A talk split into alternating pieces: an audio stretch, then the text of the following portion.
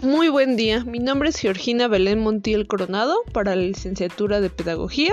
El día de hoy hablaremos de un tema que abordamos en la unidad 2 de la materia Estadísticas de la Investigación Pedagógica. El tema que abordaremos es Fundamentos de la Estadística. Hablaremos de su importancia, de la relevancia en el campo educativo, además que daremos tres ejemplos de cómo lo podemos usar como pedagogos. El fin de la estadística es la recopilación de datos de manera ordenada con uso de matemáticas. Y de esta manera se ordenan los datos y se pueden manejar de una manera más fácil y rápida.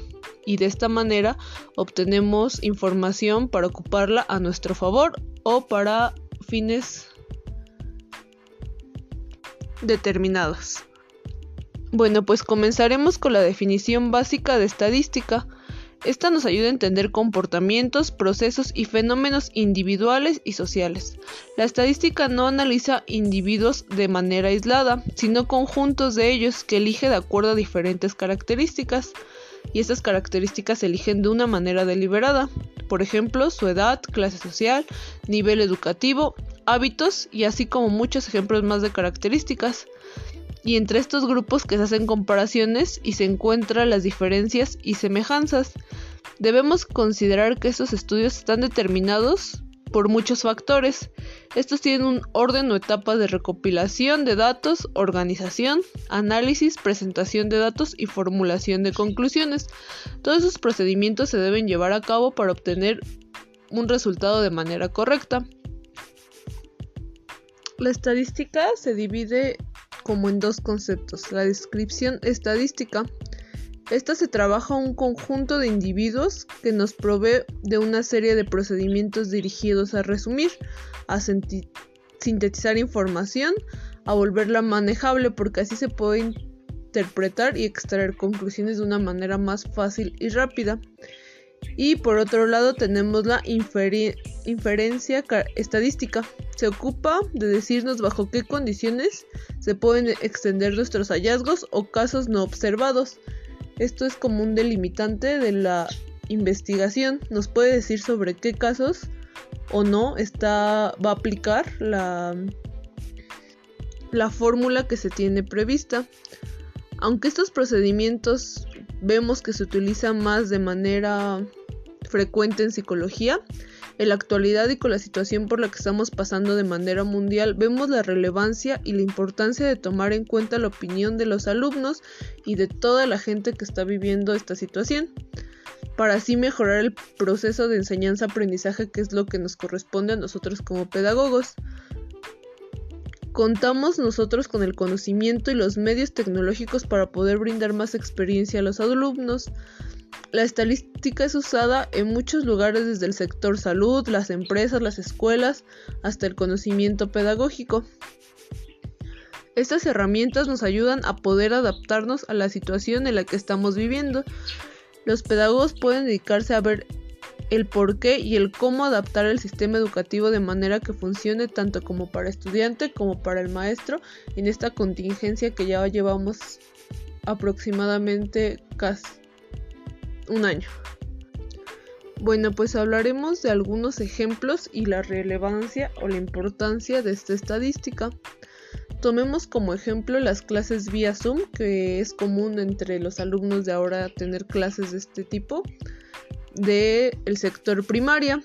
De 30 niños, solamente la mitad está asistiendo con regularidad a estas sesiones y los demás o no lo hacen de manera regular o simplemente no entran.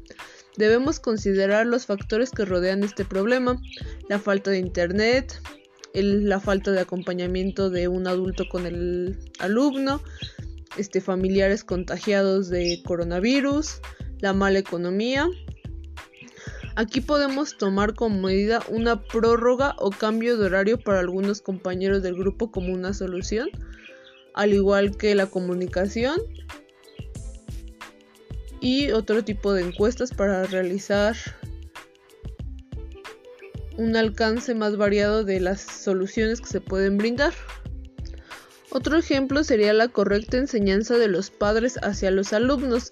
¿A qué me refiero? A que no solamente es ponerlos a hacer la, la, tarea, sino que realmente se les debe dedicar el tiempo a enseñarles el tema o los temas que se van a tomar. Debemos considerar igual de manera varios aspectos que están esta estadística estaría más dirigida hacia alumnos de nivel primario y preescolar. Se deben considerar diferentes aspectos como si cuentan con la ayuda de ambos padres, el horario laboral o si es que laboran, la preparación de los padres a nivel escolar. Esto sería para considerar el tiempo que se les está brindando a los niños, a cuántas horas, cuántos días, si realmente se trata de buscar el conseguirles un horario a los niños, si se les busca ayuda extra. Esto con el fin de amenizar y poder de manera de manera correcta a los alumnos.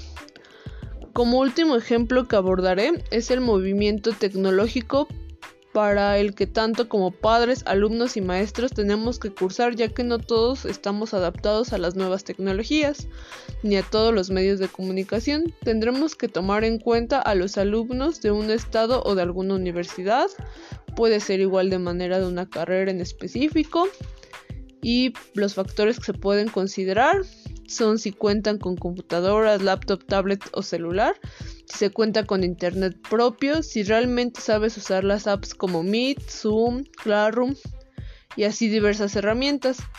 El fin es buscar la manera de que todos estén capacitados para usar estas herramientas o brindar apoyo a las personas que no cuenten con medios para tomar las clases y así poder reducir el abandono o la mala atención durante esta pandemia. Para concluir, igual se habla de la educación, no educación, educación que se ve aplicada a que todos los alumnos que cuenten ya con estos medios pongan atención, cumplan con las reglas y normas, guarden el respeto hacia sus compañeros y maestros, ya que no solo son medios solo alumnos y estudiantes para que uno para que no se asiste de manera presencial, el respeto debe ser la misma de la misma manera. Está dentro de nosotros adaptarnos no solo para salir de la situación, sino para buscarla mejorar y apoyarnos para no estancar el aprendizaje de nadie a ningún nivel.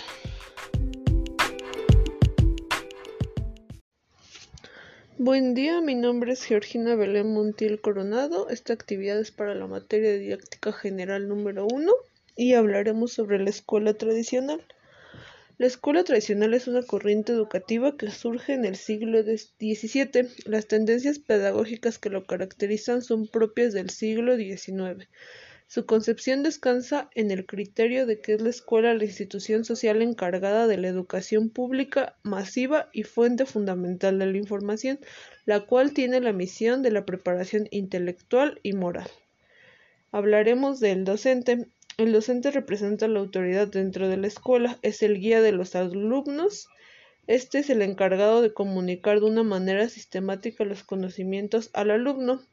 La principal lengua que se les inculcaba a los alumnos era el latín. Vemos esta escuela como algo sumamente cerrado a cosas nuevas. Solo se buscaba enseñar de una manera sistemática donde el castigo se consideraba la manera correcta. El castigo era considerado como un testimonio de que el alumno no ha logrado mantenerse al nivel de la regla, nivel de las exigencias generales y abstractas que le habían propuesto. Esas exigencias eran dictadas por el docente. También se considera que el alumno debía guardar la calma y control, ya que sin esto el alumno no podría estar atento a las grandes obras. En tanto que no haya tomado posesión de sí mismo, se busca ayudarle a dominar sus propias riquezas en lugar de ceder solo a sus impulsos. Vemos que aunque a los alumnos se les enseña a resolver problemas de una manera sistemática, está lejos de enseñarle algo para su vida cotidiana en este tipo de educación vemos que el centro es el docente a diferencia de otros autores como Jean Chateau, que se centra en la educación del niño, considerando que el juego es una actividad indispensable para él y constituye un elemento necesario para su equilibrio y su desarrollo global, psicológico, cognitivo, afectivo y social. El rol del alumno. El alumno juega un papel pasivo, con poca independencia cognitiva y pobre desarrollo del pensamiento teórico, así que desarrolla más de un pensamiento empírico que tiene un carácter clasificador. Las actividades de carácter práctico que realiza el alumno son menos, pues la labor fundamental es del profesor a través de la explicación. El estudiante recibe información en silencio, repite y memoriza. Memoriza, no tiene espacio para reflexionar, pues el saber ya está dado. Él no sabe nada, se le evalúa mediante la mediación de conocimientos y no por la construcción o generación de estos. La relación del alumno-profesor está basada en el predominio de la autoridad mediante una disciplina impuesta. Se exige sobre todas las cosas la obediencia. La actitud del alumno es pasiva y repetitiva. La relación de, del profesor con ellos es paternalista. El método de enseñanza de la escuela tradicional es totalmente expositivo y mecánico, sin cambios en las clases, mientras que la escuela nueva se pretende ir un poco más allá educando para la sociedad e incorporando temas transversales para educar al alumno en todos los ámbitos a los que se enfrentará cuando sea un adulto. La metodología de la escuela tradicional es totalmente conductista, mientras que la escuela nueva es constructivista. En la escuela nueva se comienzan a trabajar con otro tipo de recursos didácticos, alejándose por completo de los tradicionales como los libros de texto, el cuaderno o el pizarrón. En la evaluación lo realmente importante es el resultado obtenido por el alumno sin tener en cuenta ni el proceso ni, ni si el aprendizaje ha sido realmente efectivo para los alumnos. Como vemos, la escuela nueva supuso un gran avance en cuanto a la educación se refiere, y cada día salen a luz nuevas metodologías innovadoras dejando aún más atrás la escuela tradicional. Aunque aún es usual encontramos con aulas en las que se siguen dando clases como en escuela tradicional, cada vez son menos los docentes involucrados con la idea de que la educación se quede, sino que crezca y avance al mismo ritmo que avanza la sociedad. Y este sería todo mi aporte para esta actividad. Buen día.